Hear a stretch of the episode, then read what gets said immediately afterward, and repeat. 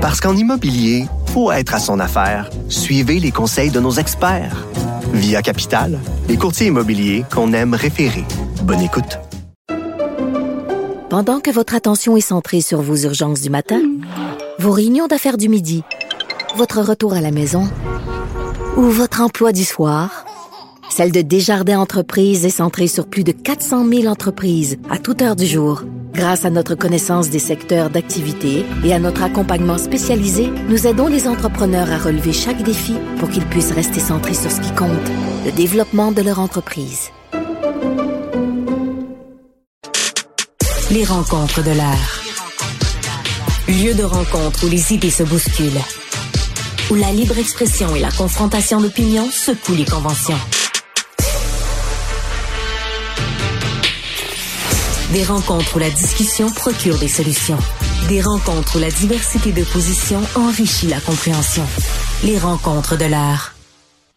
Et on va parler à Marie, euh, mon petit. Bonjour Marie. Conférence de presse du dimanche. Hein. D'habitude, on fait une conférence de presse le dimanche après-midi parce qu'il n'y a pas, d'autres, pas trop d'autres nouvelles. L'occasion de passer son message. Et tu te demandes, c'était quoi le message hier de François Legault et de son équipe?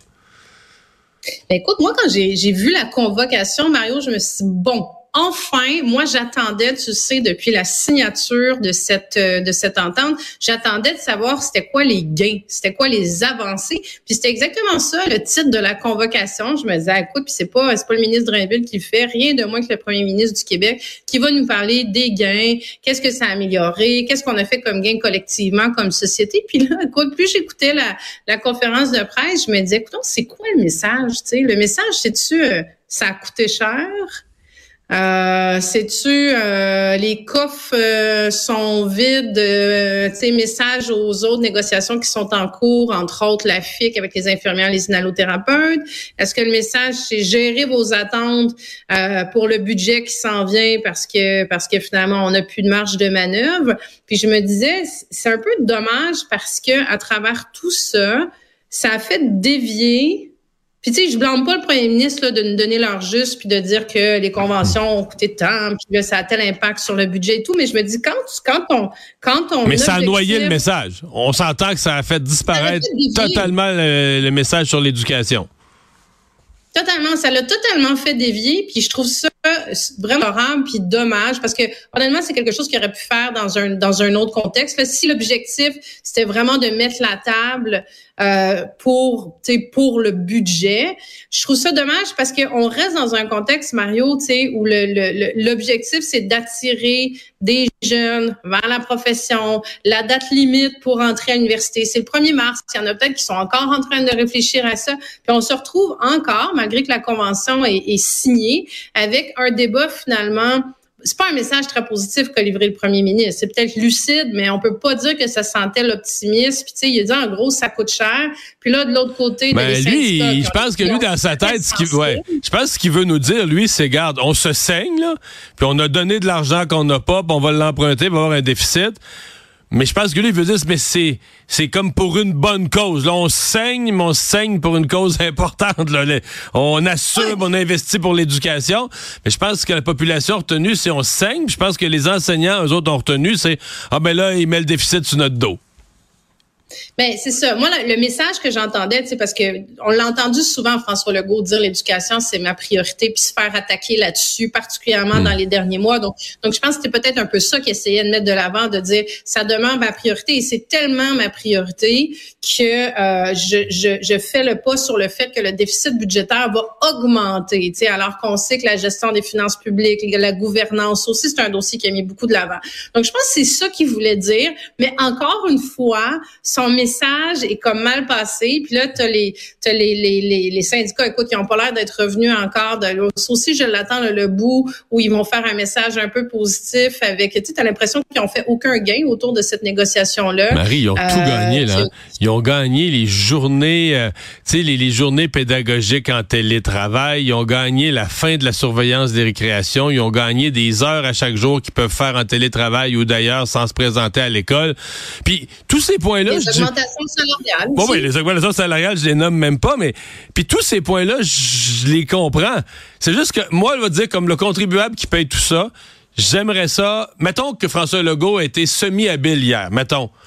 Tu as le goût de dire au syndicat, tu peux-tu en juste en laisser passer une et, oublie le go, là, dis au peuple québécois qui paye, là, c'est une bonne convention. Puis je pense que ça va améliorer le fonctionnement des écoles. Puis je pense que enfants et parents vont y trouver leur compte. Ça aurait fait comme Ah!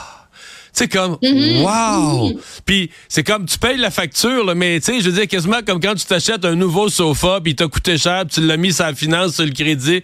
Puis là tu te foires là derrière dedans, puis ça fait ah. oh, au moins, ça a valu la peine. Tu comprends-tu? ce sentiment de dire, bon, on a réglé une affaire, nos enseignants sont mieux payés, sont contents. Ils pensent que ça va aider des jeunes, comme tu viens de le dire. Là, on est le 1er mars, ça va aider des jeunes à rentrer dans la profession. Mais, mais là, je sais, il reste toujours la composition de la classe, mais c'est comme si c'est jamais ça. Tout l'accent est mis sur le point qui n'a pas pu être réglé. mais ça vient décourageant pour, le, pour le reste de la population qui est pas enseignant. là, tu vois la facture de ça, on va payer. Quoi. Ça vient là vraiment, vraiment tough sur le moral de dire, OK, jamais content, jamais, jamais. C'est la plus grosse négociation. Tu vois tous les points qui ont gagné, l'argent, pas content, choqué, ils sortent de là fâchés encore. Voyons. Non, mais c'est ça, de, deux choses l'une, tu sais, c'est comme comment tu veux attirer du monde dans une profession si tu continues de chialer, que tu chiales pendant ta négo, c'est une chose, mais que tu chiales encore au lendemain de ta négociation. Tu dis, écoute, bonne chance pour attirer des jeunes dans la profession. Tu sais, puis après, on va se retrouver au mois d'août encore avec une, une pénurie d'enseignement à la veille de la rentrée, puis on va se rendre compte qu'on n'a pas augmenté le nombre d'enseignants dans les, dans les, tu sais, dans le corpus, dans, dans le baccalauréat. Tu sais, donc je veux dire, aide-toi à t'aider un petit peu aussi. Donc, il y a tout ce, ce côté-là de chialage qui aide pas. Puis comme tu dis, euh, je pense qu'au lendemain de cette négociation-là qui a été longue, puis les parents ont été patients, bien, bien patients. Là, je te rappelle qu'il y a des parents là, qui en bavent encore. Là. Moi, je regarde dans mon entourage des petits là, de cinquième, sixième année là, qui ont manqué cinq semaines d'école. Puis ça rentre les notes. Là. Le retard, il est là, Mario. Le retard, il fait mal, puis les parents, ils savent. Donc, imagine à quel point ça m'a maudit de dire, ah oui, OK. Donc, non seulement cette négociation-là, ils ont l'air d'avoir, d'être allés rien chercher, moi, mes enfants sont à la maison. Ils ont été pénalisés pendant cinq semaines. J'ai pris mon gaz égal parce que je pensais qu'on le faisait pour le bien-être de la société, des enseignements et du futur du système éducatif. Mais là, finalement, les syndicats me disent pas là, tout qu'on est. Puis en plus de ça, j'ai un premier ministre qui me dit euh, non seulement le budget, il était déjà déficitaire, mais là, il va être largement déficitaire. Puis là, tu me permettras de me demander à quel point c'est quand on dit largement déficitaire, jusqu'où on va se rendre. Donc, as un premier ministre qui est quand même aussi en train d'annoncer aux gens, on sait que le coût de la vie est cher, on sait que l'inflation fait mal, on sait que, vos, vos, que le réseau de la santé va pas bien, que le réseau d'éducation va, va pas bien non plus, mais ça se peut que les choses s'améliorent. Puis les infrastructures, tu sais, pas les projets initiés, ça se peut finalement que ça s'améliore pas autant qu'on le souhaiterait dans les prochaines années. Méchant coup de massue. Eh bien, on va voir comment tout ça va évoluer. Puis c'est pas tout réglé. Il reste encore, oublions le pas, il reste encore quelques syndicats, dont euh, la FIC à régler dans les euh, semaines à venir. Euh, merci Marie. À demain. De rien, Bye.